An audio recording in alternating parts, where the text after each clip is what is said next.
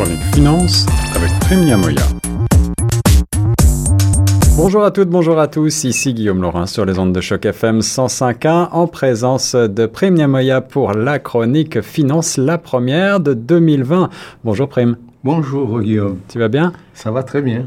Alors tous mes voeux pour la nouvelle année, tous les meilleurs voeux euh, aux auditeurs, qu'est-ce qu'on peut te souhaiter?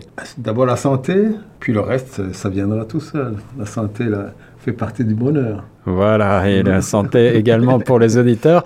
Et ça passe aussi par une bonne santé économique. Et je crois que les prévisions sont plutôt euh, optimistes, mais on va voir ça dans un deuxième temps. Tout d'abord, peut-être euh, va-t-on rappeler quelques-uns des, des indicateurs économiques euh, de l'année écoulée? Quel bilan est-ce qu'on peut tirer globalement au niveau du Canada, mon cher Prime?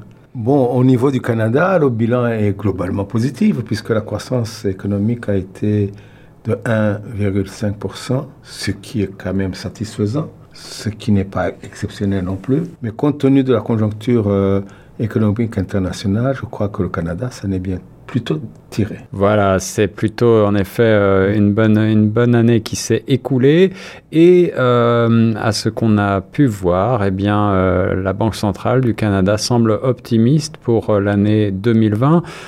quelles sont les grandes perspectives? Quels vont être les grands indicateurs que l'on va pouvoir observer pour l'année à venir, mon cher Prime? Bien, d'après l'étude de la BDC, la croissance économique pour 2020 sera autour de 1,7%. Les grands agrégats qui vont contribuer à cette croissance, c'est naturellement la consommation et la consommation des ménages et, l'investissement immobilier, spécialement résidentiel. Oui. Donc ce seront les moteurs de la croissance économique. Alors l'investissement immobilier, je crois qu'on est toujours sur des chiffres assez euh, exceptionnels euh, actuellement et, là aussi les prévisions euh, ne voient pas arriver de baisse pour 2020. En tout cas pas, et en tout cas on prévoit plutôt, en tout cas en ce qui concerne spécialement Toronto et le Grand Toronto, il y aura une croissance assez élevée dans les investissements immobiliers. Il ne faut pas perdre de vue que Toronto attire euh, pratiquement chaque année 70 000 nouveaux arrivants. Wow, c'est en effet une des villes euh, de grande croissance en Amérique du Nord. il n'y a qu'à voir euh, le nombre de tours qui sont actuellement érigées et le nombre de grues dans la ville pour s'en rendre compte. Absolument. Alors, la croissance euh, sera portée, donc, d'après les économistes, en partie par la consommation intérieure. Qu'en est-il des exportations? Eh bien, pour les exportations, je crois que ça va dépendre de plusieurs facteurs. D'abord, de la bonne tenue de l'économie américaine, puisque l'économie américaine absorbe, bon an, mal an, 75% des exportations canadiennes. Ah oui, ça veut dire donc en d'autres termes que le, euh, le Canada, la croissance canadienne est vraiment dépendante de son voisin. Elle est fortement corrélée avec celle de son voisin. Ouais. Alors la croissance américaine euh, des États-Unis est, plutôt très bonne aussi hein, en ce moment. L'économie américaine est assez florissante. Oui, mais on prévoit pour cette année-ci un taux de croissance autour de 2% au lieu de 3 euh, qu'on avait envisagé initialement. Ah, d'accord. Donc, là, les prévisions sont un petit peu plus euh, euh, frileuses. Oui, ah absolument. Est-ce que tu sais quels sont les facteurs qui, qui ont mené à ces, à ces révisions des prévisions économiques américaines? Bien, il y a eu la, la, croissance économique globale au niveau mondial. Puis, il y a eu cette guerre tarifaire entre la Chine et les États-Unis qui ont impacté fortement l'économie américaine.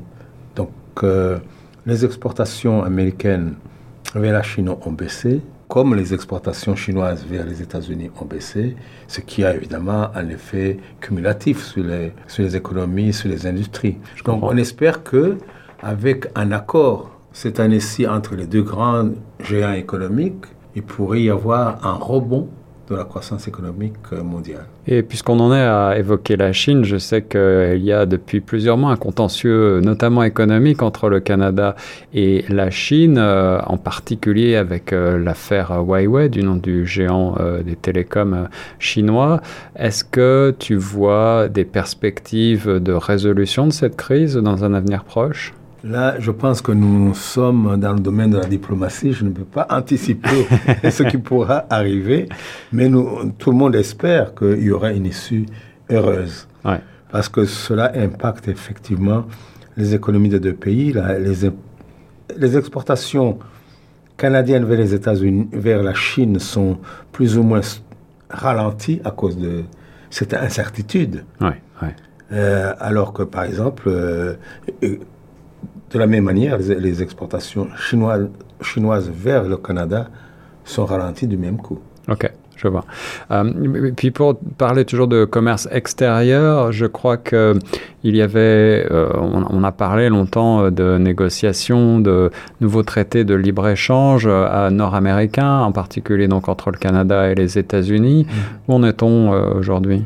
Mais ça a été signé, je crois, il y a quelques semaines entre dans, par le, le Congrès américain qui a ça. accepté. Pour une fois, il y a eu un, un consensus bipartisane. C'est ça. Donc là, ça, entre, les, entre les, le Parti républicain et le Parti démocrate. Pour une fois, ils sont tous d'accord pour que euh, cet accord de libre-échange puisse se mettre en place rapidement. Le NATO. Donc on, ça veut dire que euh, effectivement, encore une fois, euh, sur ce point, les perspectives économiques pour 2020 sont plutôt optimistes. Absolument.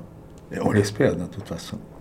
Euh, au niveau mondial, certains parlent d'essoufflement de la croissance. On, on pense parfois euh, être à la fin d'un cycle.